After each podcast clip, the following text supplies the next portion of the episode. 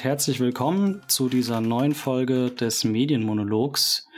Ich bin wie immer Sascha und heute auch wieder nicht alleine, sondern zu Gast ist heute Christoph Schmidt, Bildungsaktivist und auch auf Instagram zu finden unter Unterstrich Bildungsdesign. Ich werde den guten Christoph auch nochmal verlinken. Aber erstmal herzlich willkommen, Christoph, und gerne kannst du ein paar Worte über dich einfach noch äh, verlieren. Hallo. Ein paar Worte über mich verlieren. Ähm, ich bin ein alter weißer Cis-Mann, ähm, schwul, habe 20 Jahre lang in der Schweiz gelebt, ähm, bin also quasi mit Ende, ja, genau. Und jetzt nach Deutschland zurückgekommen. Ähm, mein Lieblingsfach ist Bildung, Lernen, ähm, so als menschliches Grundphänomen. Äh, und beschäftige mich im Moment vor allem mit den Auswirkungen des äh, inhumanen und eigentlich auch äh, nicht mehr rezyklierbaren Bildungssystems auf, auf Menschen, auf Kinder, auf Jugendliche.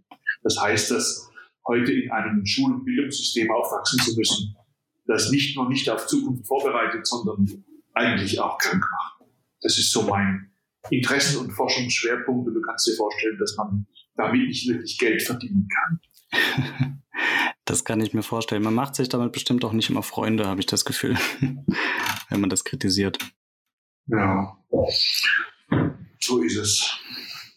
Dann danke erstmal ähm, für die ganzen Zuhörenden da draußen. Heute ist der 17. Mai, also nicht tatsächlich heute, wo ich das aufnehme, sondern der Tag dieser Veröffentlichung ist der 17. Mai. Und der 17. Mai ist der sogenannte internationale Tag gegen Schwulen, Bi- und Transfeindlichkeit. Und das ist auch im Endeffekt der Grund, warum ich mir dachte, ich mache dazu jetzt mal eine Folge. Und Christoph ist eben bei mir zu Gast, weil es für mich auch um das Thema Bildung gehen soll. Und zwar um das Thema queere Realitäten oder einfach queere Identität in der Bildung, weil ich natürlich auch in meiner eigenen äh, Schulzeit oder auch Studienzeit einfach gemerkt habe, es gibt nicht wirklich äh, schulisch implementierte Aufklärung zum Thema queere Identitäten. Und ich glaube, ganz viele Leute haben das auch selber irgendwie durchgemacht und mussten da selbst auf äh, ja, andere Medien und andere Inhalte zurückgreifen, um so ein bisschen mehr über sich kennenzulernen. Und das finde ich einfach nicht nur sehr schade, sondern gelinde gesagt einfach schlecht in unserem Bildungssystem. Hm. Genau. Dann erstmal so die grobe Frage, welche Erfahrung in dem Bereich hast du denn in deinem Bildungs, also in deinem eigenen Bildungsweg gemacht? Das liegt ja noch ein bisschen weiter zurück als jetzt beispielsweise meiner. Ja. Ja, das ist tatsächlich schon gar nicht mehr war, ist auch gar nicht mehr greifbar für mich so, weil ich 1983 ähm, Abitur gemacht habe. Und dann kannst du so ungefähr einordnen, dass es schon sehr, sehr, sehr lange her ist. Äh, und, und, und das heißt, ähm, es, da ist so viel Zeit vergangen, dass, dass auch die Erinnerung nicht mehr wirklich zuverlässig ist. Also, ähm, sondern was ich heute erinnere aus dieser Zeit, dass das ist sehr stark gefärbt durch die Jahrzehnte dazwischen. Ich deswegen, ich würde sagen, das gab es gar nicht. Also ähm, irgendwas, was jenseits der Heteronormativität war, gab es einfach nicht. Das hat nicht existiert. Homosexualität ähm, und alles, was wir heute als queer bezeichnen und auch wahrnehmen und leben und was wirklich existiert, hat einfach damals nicht existiert. So. Und ähm, entsprechend, äh, und ich bin in einer relativ dysfunktionalen Familie aufgewachsen, ähm, als Kriegsenkel. Äh, das ist vielleicht auch noch wichtig. Da bin ich aber auch erst in den letzten Jahren draufgekommen, dass das auch so eine Art Erbe ist, das mir meine Eltern weitergegeben haben. Ähm, dann in, in, so einer, in so einer katholischen süddeutschen Kleinstadt aufwachsen. Ähm, das sind alles, alles so so Faktoren, so Rezeptzutaten, ähm, die nicht wirklich, äh, wie soll ich sagen, ähm, queerfreundlich wären oder so. Also eine ganz große Einsamkeit, würde ich mal sagen, oder? Ähm, mit auf sich selbst zurückgeworfen sein, ähm, auch natürlich mit sehr stark auch, ähm, wie soll ich sagen, verwirrt auch und, und hilflos. Und ich würde sogar sagen, das ging damals so weit, dass ich auch mich selber als Mensch meine Gefühle und Bedürfnisse abgelehnt habe. Dass ich die also versucht habe, auch möglichst weit von mir wegzubringen, um nicht entdeckt zu werden. Ähm, und das, äh, und das gelingt ja am besten, wenn du es selber irgendwie nicht mehr spürst. Also das muss dann schon recht tief gehen.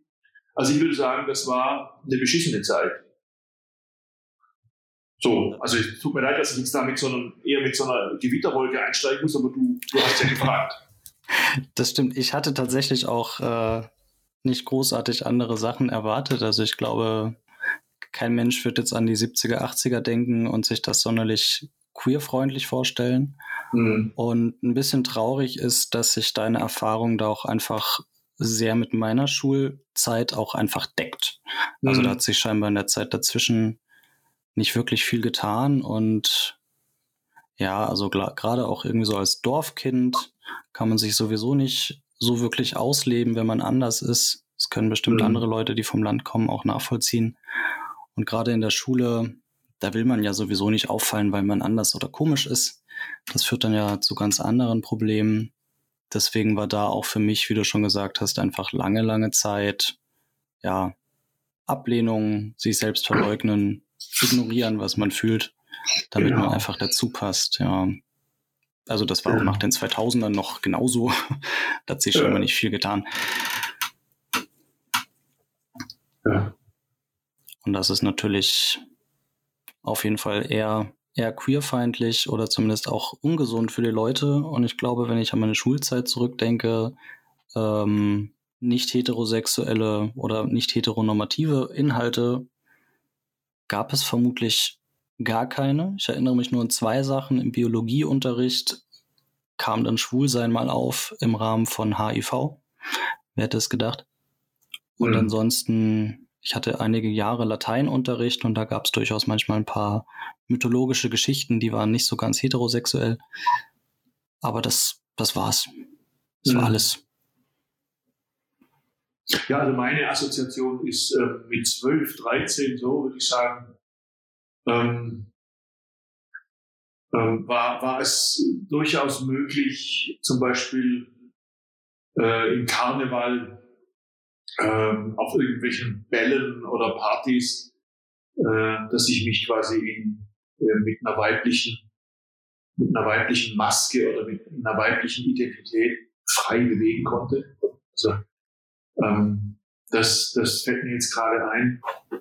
Da gibt es auch ein Bild, da gibt es auch eine, so eine ganz vergilbte Fotografie von mir, ähm, wie ich da als junge Dame aufgetreten bin. Ähm, aber das ist wirklich ähm, unglaublich weit weg.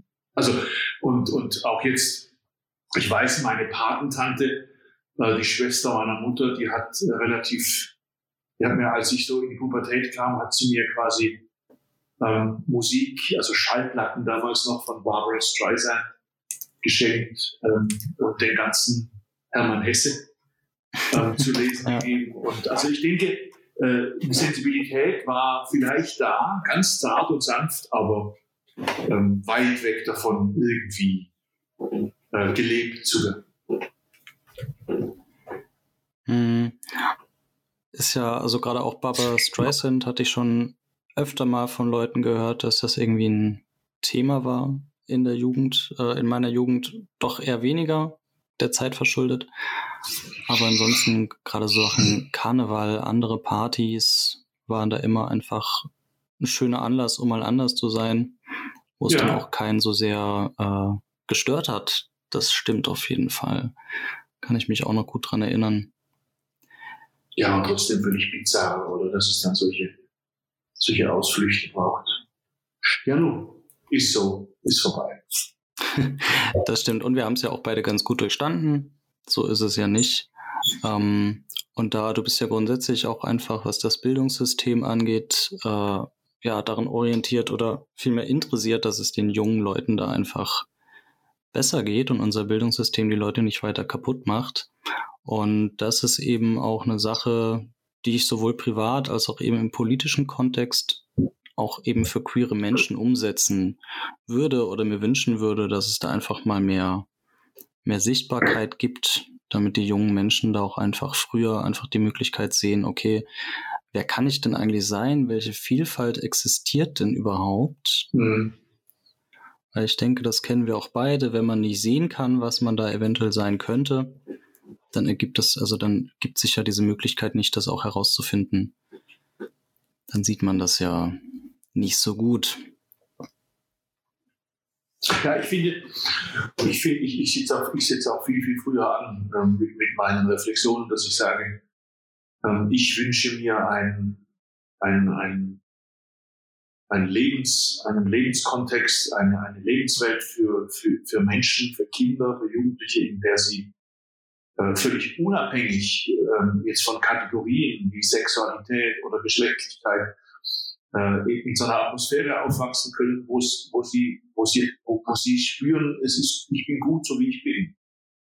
Und das ist für mich so, ein, so eine Grundhaltung, die ich einfach noch immer nicht wahrnehme. Also gerade jetzt wieder im Kontext der Pandemie ähm, und wie hilflos und auch katastrophal schlecht das Schulsystem darauf reagiert, dann wird ja auch sichtbar, dass unser Schulsystem auch gar keine Ressourcen hat, auch gar keine Resilienz als System hat. Ähm, da merke ich so, ähm, dieses, dass das Kinder und Jugendliche so in so einer, so einer Gewissheit und Sicherheit aufwachsen können, dass sie erstmal gut sind, so wie sie sind. Ähm, so wie sie aussehen, so wie sie fühlen, so wie, dass sie nicht äh, taxiert werden durch Noten und durch die falschen Interessen, die sie haben oder dass sie falsch laufen oder zu laut atmen oder die falsche Stimme haben. Diesen ganzen Mist, oder der ja heute nach wie vor ähm, so ein Dschungel ist, durch den sich äh, junge Menschen durchkämpfen müssen, ähm, ist nichts Neues. Anscheinend, es mag sein, dass sich das jetzt ein bisschen beschleunigt durch digitale Medien, kann sein. Aber ich würde mir das, das eher wünschen, dass, dass, dass wir das hinkriegen würden. Aber das ist eher eine Utopie, glaube ich.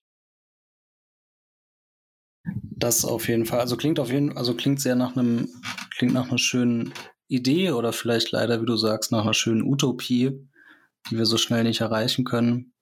Aber glaube auch, das Bildungssystem macht zurzeit ganz viele, ganz viele Sachen falsch. Und auch gerade durch soziale Medien bekomme ich immer wieder mit, dass wohl auch die Kinder und Jugendlichen, da wird nicht wirklich geguckt, was die jetzt brauchen oder was es beispielsweise ist, das ihnen fehlt, und dann werden auch immer noch, äh, ja, also Lehrkräfte drücken immer noch dieselben Unterrichtsmethoden durch, irgendwie halbgar aufs Digitale umgemünzt, was nicht wirklich funktioniert. Prüfungen finden auch noch statt. Und das, obwohl die Kinder und Jugendlichen vielleicht einfach gerade ganz, ganz andere Sorgen dahingehend eigentlich haben in dieser Situation. Hm. Ja, genau, so sieht es aus. Also das ist, ähm, ich habe den Eindruck, also die auch die, sagen wir mal, die, die Alternativen, die Gegenentwürfe zur Schule, die ich in den letzten Jahren am eigenen Leib erlebt habe, also die ich besucht habe, beforscht habe, ähm, recherchiert habe, das sind so, denen ich begegnet bin. Also alternative Learning Communities, ähm, die setzen ja genau da an, die, ähm, die sind in allem das Gegenteil von dem, was Schule eigentlich bisher äh, mit jungen Menschen macht. Also das das sind dann so, so, so Lernorte oder Learning Spaces, Co-Learning Spaces verteilt auf die ganze Welt, in denen es wirklich nur um jungen, jungen Menschen geht und gar nicht um, um irgendwelche ähm, Fächer oder, oder Wissensinhalte oder um, dass das die irgendwelche, soll ich sagen, dass man das so taktet oder dass du dass du Stoff durchnehmen musst und dass du so Etappenziele erreichen musst und dass du geprüft wirst, das alles das alles fällt, fällt bei denen weg. Also deswegen finde ich die eben auch so, so unglaublich liebenswürdig und, und, und beachtenswert, diese Initiativen, die es gibt und von denen unser Schulsystem aber überhaupt nichts wissen will. Also ähm, und die entweder ignoriert oder aber knüppelt oder das ist schon bedenklich. Es gäbe die Alternativen zur Schule bereits, aber sie dürfen nicht sein. Das ist leider der Fall, ja. Also das habe ich auch schon immer mal mitbekommen, auch im vielleicht in vergleichbaren Rahmen, auch einfach so Systeme, gerade reformpädagogische Schulen, Privatschulen, die es da versuchen, ein bisschen besser zu machen. das sind ja Konzepte, die existieren, aber unser Bildungssystem ist da sehr, sehr alt und unflexibel und möchte das nicht wirklich, aber es klingt ganz schön, einfach so ein Learning Space, in dem man jetzt mal mit den Möglichkeiten, andere Sachen oder sich selber kennenzulernen, konfrontiert wird, anstatt dass ich in die Schule gehe und dann heißt es, okay, morgens 8 Uhr, jetzt ist Mathe dran, aber mein Kopf sagt vielleicht, ich hätte eigentlich auf Lust auf was ganz anderes, aber die Schule sagt, kümmere dich jetzt um Mathe, Junge, das brauchst du für dein Leben. Ob das stimmt, weiß ich immer noch nicht ganz. Ja, du durftest halt auch nicht rausfinden. Nee. Dann hast du ja einfach nur gesagt. Das ist auf jeden Fall, ja, das ist natürlich gefährlich, gerade für junge Menschen. Und ich habe auch das Gefühl, es gab ja mal diesen klassischen Satz, Junge, wenn du mal aus der Schule raus bist, dann wirst du die Schule wieder vermissen. Aber ich, ich warte seitdem darauf. Ich habe die Schule noch nicht vermisst. Und ich glaube, seit meinem Abitur bin ich so vielen anderen Themen und äh, Hobbys und grundsätzlich so viel Wissen begegnet, dass ich viel cooler finde und dem ich mich selbstständig widmen kann. Das hat die Schule einfach alles nicht liefern können. Obwohl mhm. es vielleicht, also sie wollte einfach nicht. Ich glaube, sie hätte können, aber wollt, wollte nicht, das Bildungssystem. Mhm. Ja, wir haben noch gar nicht über queere Menschen und Biografien gesprochen. Ne? Also, das käme jetzt ja nach oben drauf. Das stimmt, da wird es natürlich noch, äh, noch schwieriger. Und ich glaube, alle, also ich weiß nicht, wie das beispielsweise jetzt wirklich heutzutage für die heutige Jugend da sich dann tatsächlich anfühlt oder in der Schule erlebt wird. Aber zumindest in meiner Schulzeit, es gab, glaube ich, keine, keine einzige Person, die irgendwie da andersartig war. Alle waren, würde gefragt werden, natürlich cisgeschlechtlich und hetero. Da gab es einfach gar keine Abweichung. Und es wurde auch immer wieder in diversen Gesprächen oder auch mal in Unterrichtsinhalten relativ schnell klar, dass Andersartigkeit in die Richtung auch falsch und unerwünscht war und das auf Seiten von Unterrichtsmedien mhm. oder auch beispielsweise Seiten von Lehrkräften. Mhm. Das ist nicht, ist nicht gerade der sichere Rahmen, in dem Kinder und Jugendliche sich gut entwickeln können. Na gut, und Schule ist halt in Gottes Namen ein Spiegel der Gesellschaft. Also das ist, äh, kein, ist ja kein Laborraum, in dem irgendwas passiert, sondern die Schule hat ja den Auftrag der Gesellschaft, ähm, diese Kultur zu reproduzieren. Und äh, also von daher ja, kann sie auch nicht anders. Sie, sie kann nicht anders. Als System kann sie gar nicht anders. Das ist, äh, da wird, da wird, das wird zu selten gesehen, dass, dass die Erwartungen, die wir an die Schule stellen, dass sie die gar nicht erfüllen kann als System, weil sie von der Gesellschaft die Aufgabe hat, brave, konsumierende, gesetzestreue, nicht besonders auffällige Bürgerinnen und Bürger hervorzubringen, die irgendwie ihren Job machen und ja, also das ist das, das ist der Auftrag von Schule. Das klingt jetzt sehr kalt, aber das ist so. Ähm, und deswegen finde ich es finde ich noch ähm, wichtig, zuerst mal zu gucken, wie tickt die Gesellschaft, wie tickt die Kultur, wie, wie, wie, wie, wie leben queere Menschen dort, wie leben queere Familien und so.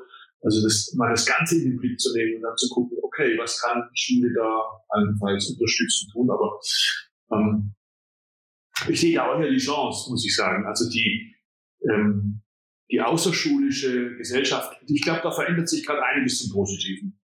Außerhalb von Schule, was, was queere Lebenswelten und Möglichkeiten betrifft.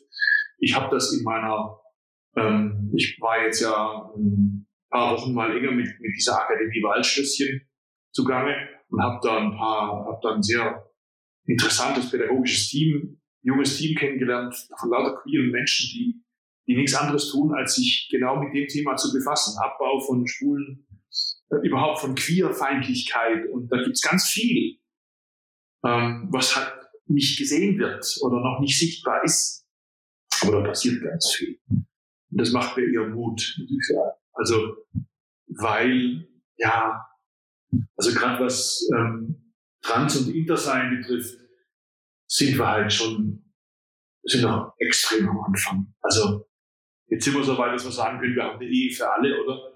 ähm, und meinen damit aber doch eher, soll ich sagen, äh, Lesben und Schwule, so, oder?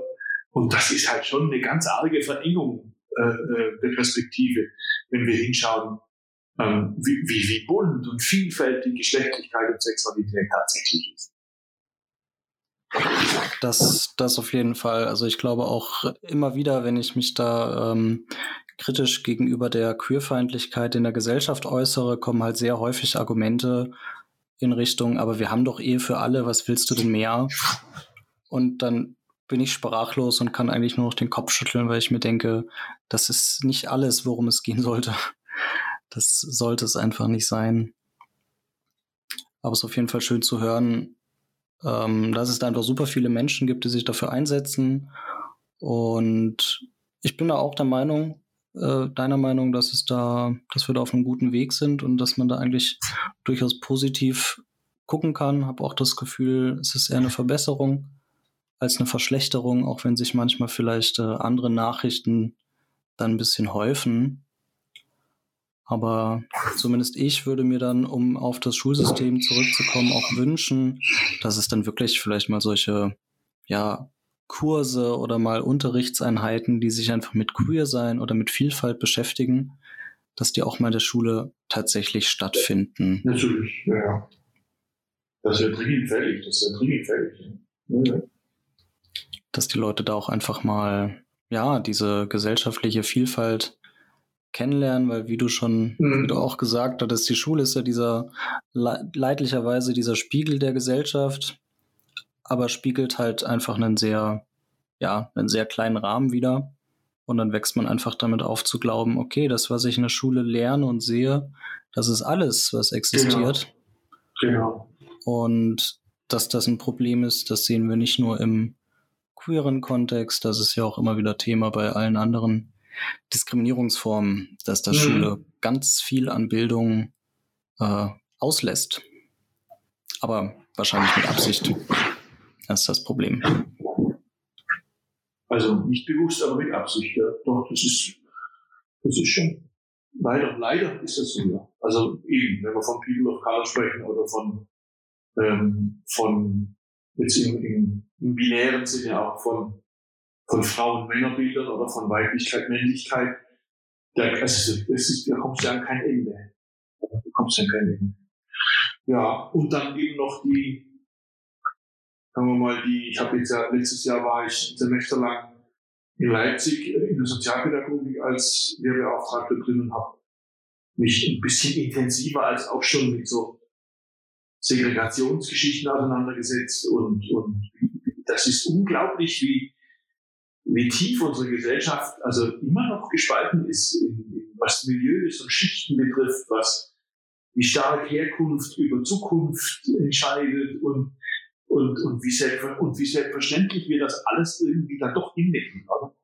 Also das, das, das finde ich dramatisch. Das finde ich echt dramatisch. Hm, das ist ich wüsste aber auch nicht, wie man es anders, ich, ich, ich, ich wüsste wirklich nicht, wie anders, wenn ich, ich merke, dass ich halt auch mit der Zeit ähm, ich will nicht sagen resigniere, dazu bin ich zu wütend als Mensch, aber, aber ich merke, es ist irgendwie, ich, ich fühle mich immer öfter hilflos auch, wenn ich mir anschaue, mit welcher Ignoranz und mit welcher Normiertheit auch unser, gerade unser Bildungssystem einfach oder blind weitermacht, als ob überhaupt nichts wäre. So. Das finde ich schon echt übel. Das kann ich auf jeden Fall nachvollziehen. Also ähm, wenn man sich da einfach mal anguckt, wie viele von den Sachen wir irgendwie verinnerlicht haben und wie stark wir da alle noch äh, gespalten sind, dann macht mich das auch sehr häufig, ja, entweder wütend oder traurig. Und sehr häufig begegne ich dann auch natürlich leider ähm, einfach verschiedener Diskriminierungen innerhalb eigentlich diskriminierter Räume. Und dann macht es mich immer sehr traurig zu sehen, wenn einfach beispielsweise weiße schwule Männer sind sehr häufig sehr rassistisch unterwegs oder gerade mhm. schwule oder lesbische Kreise habe ich schon ganz oft auch sehr transfeindlich erlebt. Ja. Das und so. dann quasi auch noch nicht nur gegen die Diskriminierung von außen zu kämpfen, sondern auch noch sicher zu sein, okay, es gibt auch hier im Raum, gibt es immer noch dieselbe Diskriminierung das ist sehr, sehr ermüdend.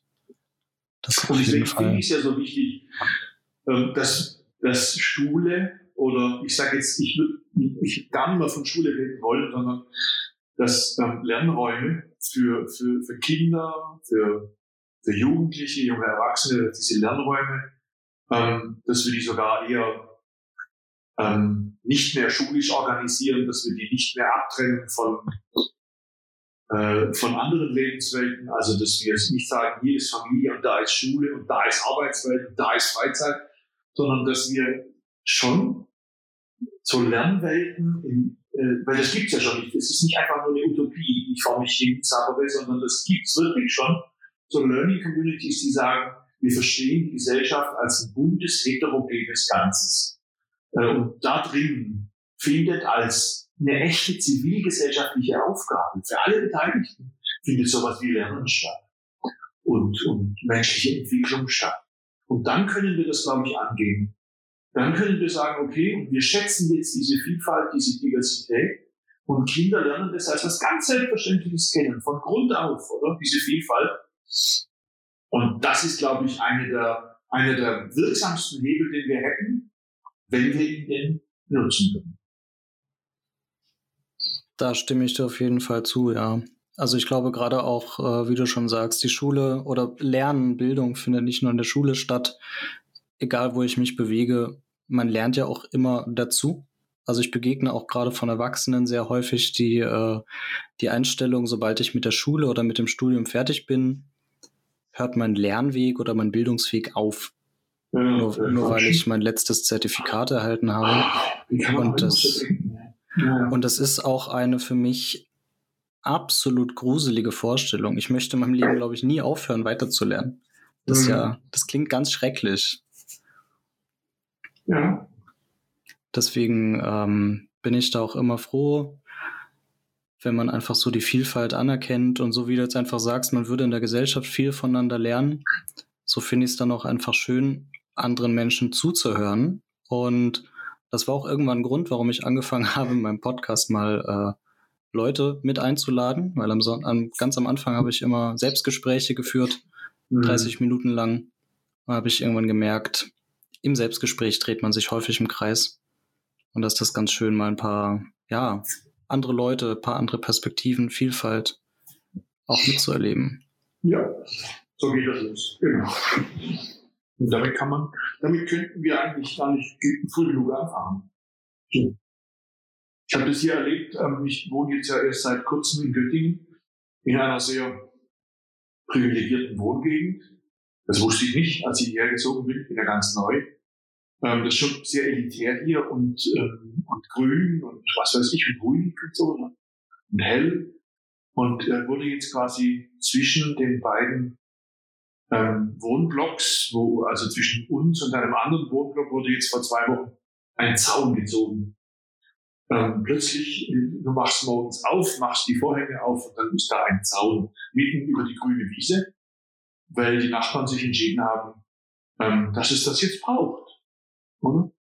Dass die einen nicht mehr bei den anderen auf dem Rasen rumlaufen, dass die, dass, dass, dass die Hunde da nicht mehr spielen, dass äh, so.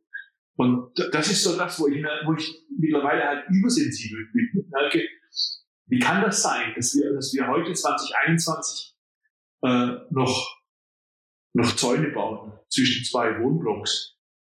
Äh, warum braucht es denn das noch? Was, was, was, was stimmt mit diesen Menschen nicht? Was geht da in den Kopf rum, oder? So, da merke ich schon, ähm, wow, das ist, das sind so Artefakte, kulturelle Artefakte, die zum Ausdruck bringen, ähm, ja, wo wir eigentlich sind und wo nicht.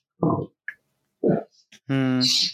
Da muss ich dann auch immer äh, so ein bisschen dran denken, das, was dann quasi mit dem Zaun passiert, also auch diese, diese Abgrenzung von anderen, dieses irgendwie so alleine sein, sein eigenes Ding machen, das ist ja auch genau das, was unser Schulsystem von uns abverlangt. Ja. Also das fand ich, äh, auch wenn ich dran denke, wie häufig, sowohl bei mir als auch wahrscheinlich heutzutage immer noch, nach jeder Arbeit, nach jeder Klausur werden erstmal Noten verglichen. Ja, wenn ich eine bessere Note habe als jemand anderes, dann bin ich sofort auch insgesamt besser und jede Klausur wird einfach zu einem großen Ich gegen die anderen. Genau. Wir kämpfen alle füreinander und das ist, ja. das ist natürlich äh, großer Mist und ich glaube, was auch, was man auch häufig nicht lernt, was man vielleicht lernen sollte, äh, Leute um Hilfe zu fragen. Also wenn ich bedenke, ich bin in der ganzen Schulzeit darauf angewiesen, mir selber Wissen anzueignen, selbstständig, völlig isoliert vom Rest. Aber mhm. warum kann ich mich in der Klausur, in der Prüfung nicht hinsetzen und meinen Nachbarn fragen? Wieso? Mhm. Sollte möglich sein. Also die Antwort liegt auf der Hand. Weil ja. du dadurch auf ein System vorbereitet wirst, das über Konkurrenz funktioniert und Auswahl und Selektion. Und dann baue ich Oder? irgendwann einen Zaun zwischen mich und meinen Nachbarn. Genau. Das stimmt leider, ja. Das ist, das ist wahrscheinlich so dieser kapitalistische ja, Grundgedanke im Kapitalismus, dass ich einfach äh, ja, alleine bin gegen den Rest. Alle anderen sind meine Feinde. Wenn jemand bessere Noten hat als ich, dann ist das für mich direkt eine Gefahr. Aber ich könnte mich eigentlich für die Person freuen. Es gibt in Wien, das ist allerdings schon länger her, da gab es so einen, so einen leicht durchgeknallten Typen, der hat, der hat überall ähm, auf den Straßen und auf Werbeplakaten und auf Mauern hat er so Sprüche äh, platziert äh, und daneben hat er dann seine, seine Mobiltelefonnummer geschrieben. Das ist aber schon ein paar Jahre her. Und, ähm, und einer, ich habe den dann mal abfotografiert, äh, und einer dieser Sprüche war, ähm, die besten Sklaven sind die, die sich selber welche halten dürfen. Und das ist für mich eine sehr schöne Metapher für, Kapitalismus. Mhm. Kann, kannst du das kurz erläutern, die Bedeutung der Metapher für dich, des Satzes? Für mich? Ähm, naja, ich, ich höre sehr, sehr oft, ja, Coach. Ne? Also ich mhm. bin ja sogar ausgebildeter Coach mit Diplom und allem möglichen Scheiß. Und, ähm, und da kriege ich so mit ähm, Menschen, die, die, die mich als Coach aufsuchen, die das Gespräch mit mir suchen. Und da geht es in den meisten Fällen um berufliche Entwicklungsprozesse oder auch Blockaden. Äh, wie soll es mit meinem Leben weitergehen?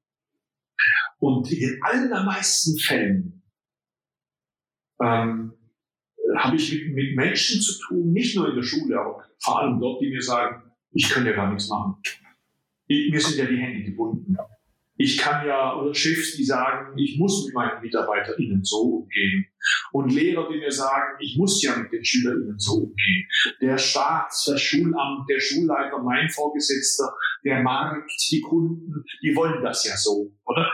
Und dann, dann, dann machst du dich selber so ein Stück weit zu so einem, zu so einem Hilflosen und sagst, ja, ich muss ja mit meinen mir Untergebenen so umgehen, wie ich umgehe, weil ich habe ja gar keine andere Wahl. Und von da ist eigentlich der, der, der Schritt zu diesem Spruch nicht mehr weit. Ich sage, die besten Sklaven sind die, die sich selber welche halten dürfen.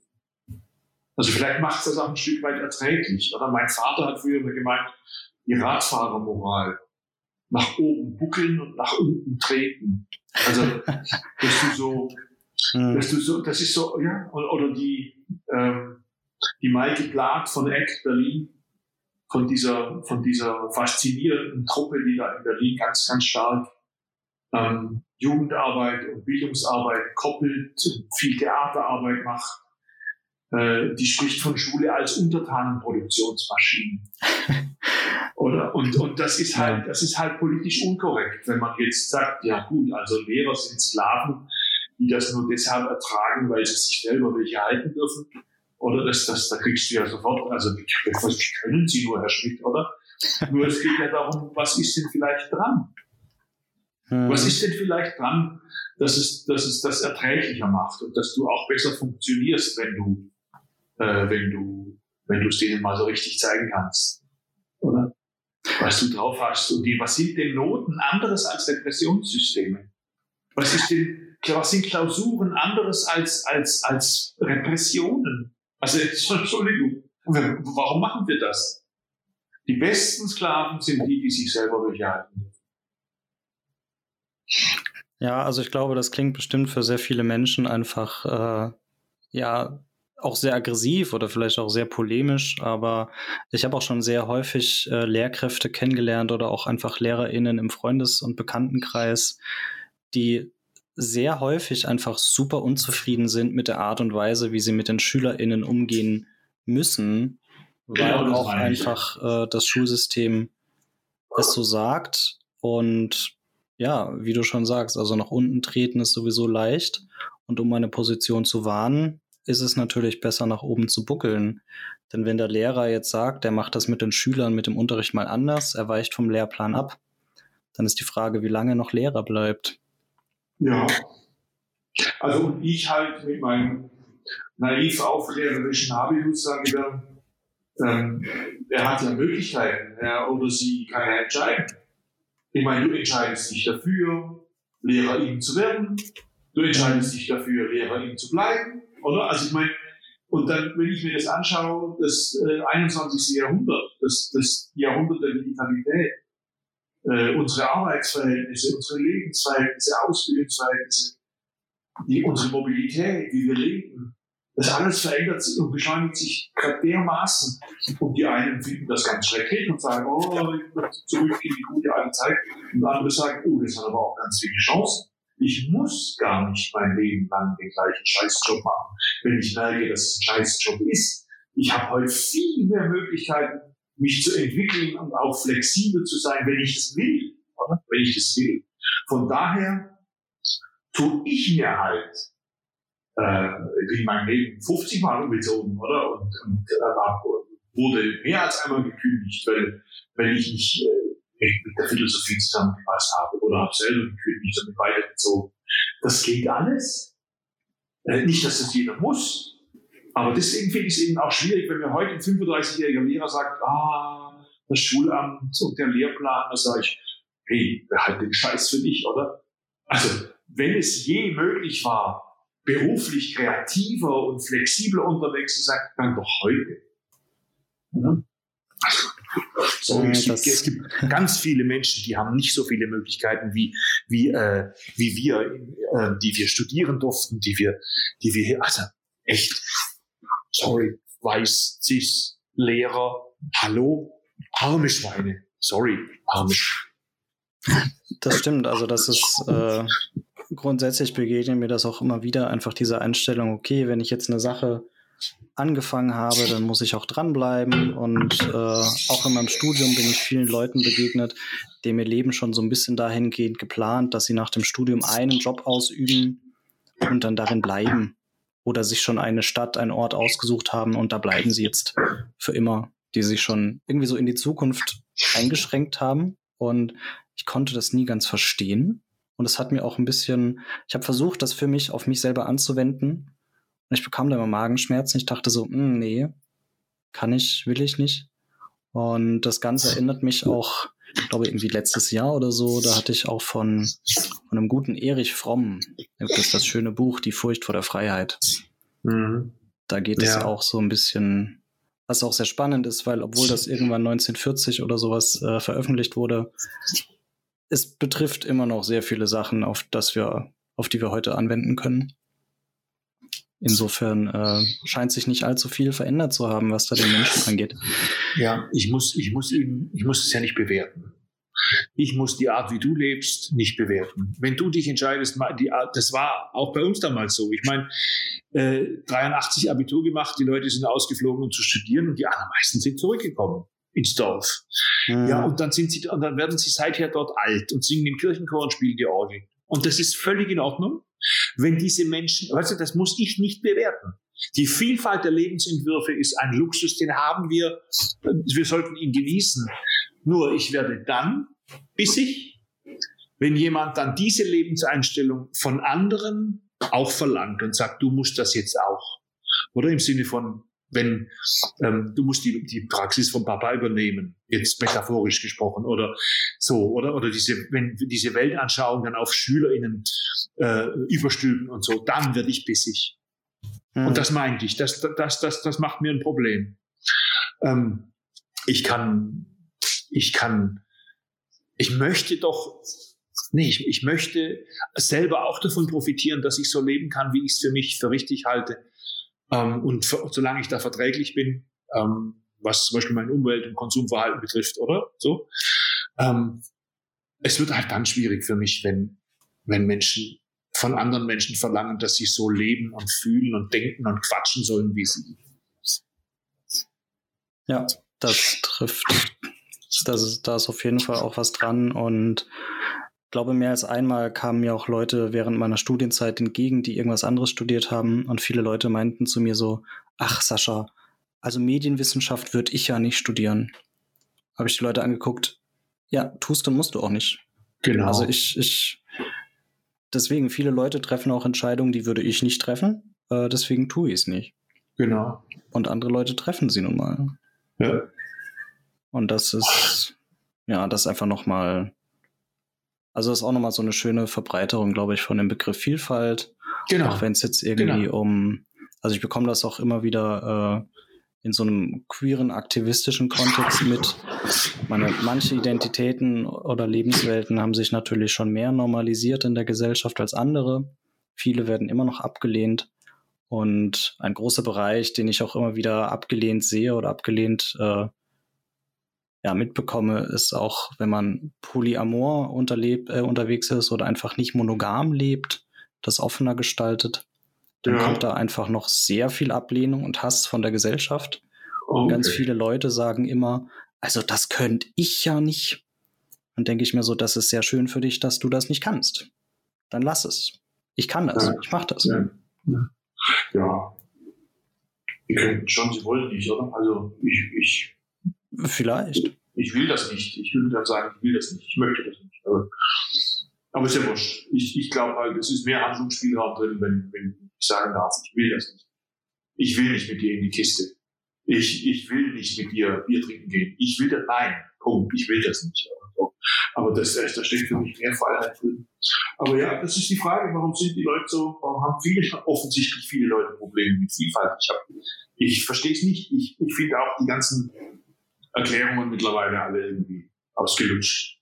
Ähm, weil, weil, weil es, es ist auf allen, eigentlich auf allen Lebensebenen ist schon längst bewiesen, dass Diversität, Heterogenität und Vielfalt Resilienzfaktoren sind. Hm. Also das blödeste und primitivste Beispiel ist der Genpool, oder? Also ein, ein, ein Genpool ist umso resilienter, je heterogener das er ist. Oder? Und das, das ist ja, und je, je homogener ein Genpool ist, umso kranker und, und, äh, und, und schwächer wird, wird, wird die Gesellschaft. Also das ist ja schon auf dieser, auf dieser plumpen biologischen Ebene schon längst widerlegt. Und wir wissen aber auch auf der, auf der, wir wissen das durch so viel soziologische Reflexion und sozialpsychologische Reflexion, dass Gesellschaften, denen es gelingt, kulturelle Diversität wirklich zu schätzen und zu leben, dass das gesund, also gesund, grauenvoller Begriff, das sind einfach ja. Gesellschaften, die, die besser durch Krisen kommen, um es mal etwas technisch zu sagen, die viel besser durch Krisen kommen, die haut so schnell nichts um. Oder ja, die sind nicht anfällig für Populismus und so ein Scheiß. Das ist das, was die USA womöglich lange eine falscher Weg. Aber weißt du, was ich meine? Ja, Mhm. Also es ist ja auch vor allem so, wenn dann die Leute sagen, also äh, von mir aus, sie wollen jetzt sexuelle oder von mir aus äh, geschlechtliche Vielfalt ablehnen und sagen, sie wollen keine Vielfalt, dann denke ich mir so, wir haben doch schon genug Vielfalt. Also erstmal, die Vielfalt ist da, egal ob ich sie ablehne oder nicht. Ja, also es gibt ja so keinen Sinn. Ja. Ich stelle mich, an einem Regentag stelle ich mich auch nicht hin und sage, N -n, es regnet nicht. Nee. Funktioniert ja nicht. Ich werde trotzdem nass, wenn ich rausgehe. Insofern, ähm, ja, also nicht sehen zu wollen, dass Vielfalt existiert, ist seltsam. Das ist eine politische Aufgabe, glaube ich. Es macht aus meiner Perspektive wenig Sinn. Äh, also A, drunter, also wie soll ich sagen, sich allzu sehr äh, runterziehen zu lassen. Ähm, und, und B, wie soll ich sagen, also es gibt offensichtlich die Tendenzen zur Gleichmacherei und die, die sind nicht, die, die gehen einfach nicht weg. Also könnte es ja eine politische Aufgabe sein, Vielfalt eher zu ermöglichen, oder zu verstärken oder, oder zu begünstigen. Da wären wir jetzt wieder bei, bei Schule. Hm, oder auch einfach, ähm, also ich kenne das auch, wenn man das irgendwie anderen Leuten politisch nahebringen möchte. Das kann sehr, sehr häufig sehr anstrengend und ermüdend sein. Also ich kenne leider Gottes mehr als nur eine Person, die sehr viele Jahre einfach politisch aktiv war und sich irgendwann aus dem Aktivismus zurückziehen musste, um einfach mal Erholung zu finden. Ja. Und es gibt auch immer wieder den Begriff des Aktivismus-Burnouts oder Aktivisten-Burnouts, hm. weil es einfach sehr viel schlaucht. Aber ich denke mir sehr häufig, wenn ich eine Sache vormachen kann, die mich vielleicht nicht so viel Kraft kostet, dann ist es das Vorleben. Und ich hoffe manchmal, wenn ich irgendwie Vielfalt oder Andersartigkeit Menschen vorlebe und zeige, guck mal, es kann okay sein, dass das schon ein kleiner, vielleicht nützlicher Beitrag ja, ja sein sollte. Definitiv. Also das, das empfinde ich auch so. Ich, ich finde deswegen auch, auch außerordentlich ähm, berührend und beglückend auch Biografien solcher Menschen, ähm, in, in Biografien solcher Menschen auch zu stöbern, die es ja durch die Geschichte hindurch immer gab. Also mhm. mir fällt jetzt ähm, Harvey Milk zum Beispiel ein, oder? Ähm, über den es einen schönen Film gab. Äh, ein queerer Aktivist, äh, also klar schwuler Aktivist in den USA, der dann auch erschossen wurde äh, von irgendeinem Idioten.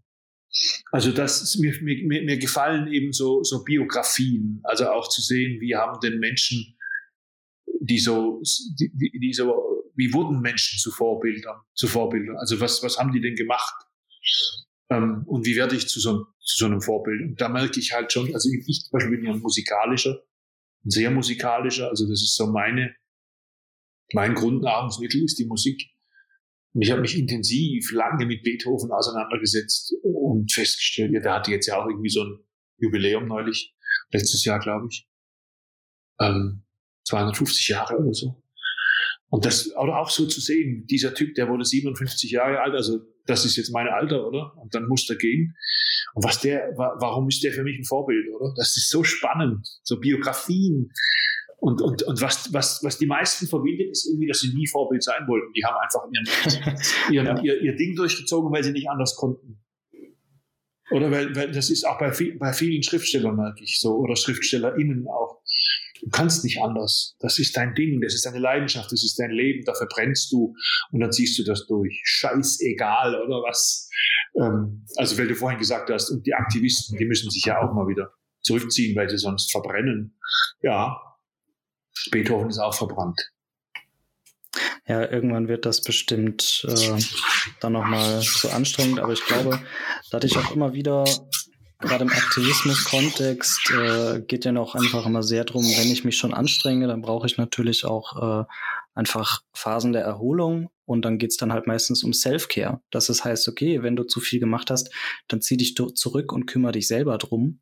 Ja. Aber da gibt es auch ganz viele Leute, gerade auch einfach äh, eben aus queeren äh, Kontexten oder von mir aus aus äh, POC-Communities, da geht es dann einfach um Community Care, dass ich einfach sagen kann, okay, wenn ich nicht mehr kann, dann ziehe ich mich zurück und andere Leute können mir auch Kraft und Unterstützung oh, geben. Ja. Oh, weil es ja. ist einfach, ähm, oh ja. Das, das ist beispielsweise auch ein Grund, warum ich einfach den, den Austausch bei sowas oder auch für diesen Podcast einfach wahnsinnig äh, wichtig finde, weil was bringt es mir, wenn ich alles einfach nur alleine sage und alleine dastehe, wo ich mir denke, es gibt doch coole Leute zum Mitmachen. Ja, ja definitiv. Ja, ich träume auch von so einem, von so einer queeren Coworking-Szene. Das fände ich, das fände ich, das wäre mein nächstes Projekt. Coworking ist ja was, was im Moment extrem wächst mhm. und auch, also die gute Variante. Es gibt ja auch eine, es gibt ja auch Rent a Desk, das ist ja Quatsch, oder? Ich meine jetzt mehr wirklich, also das genossenschaftliche Coworking. Menschen sich zusammentun und ähm, und, und, und kollaborative, gemeinschaftliche, genossenschaftliche Arbeitsräume entwickeln, die ja immer auch so ein bisschen schon Lebensräume sind, oder? Ähm, mhm. Da passiert gerade so viel in Deutschland und ich finde es so toll.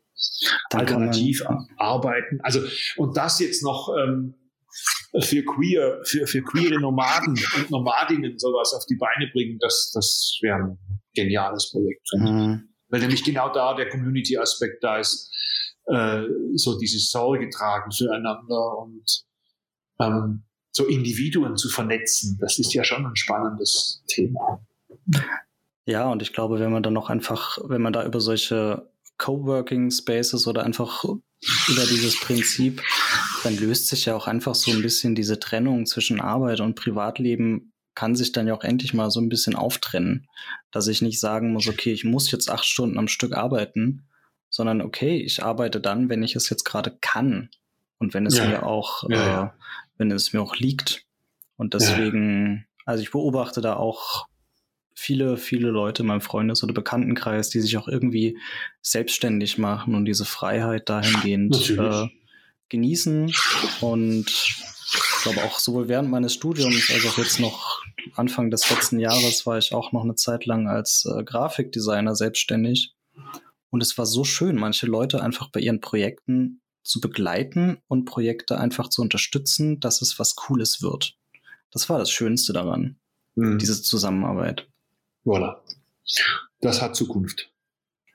Hoffen wir mal, dass das, das Konzept so bleibt. hat Zukunft. ja, ja, das hat es.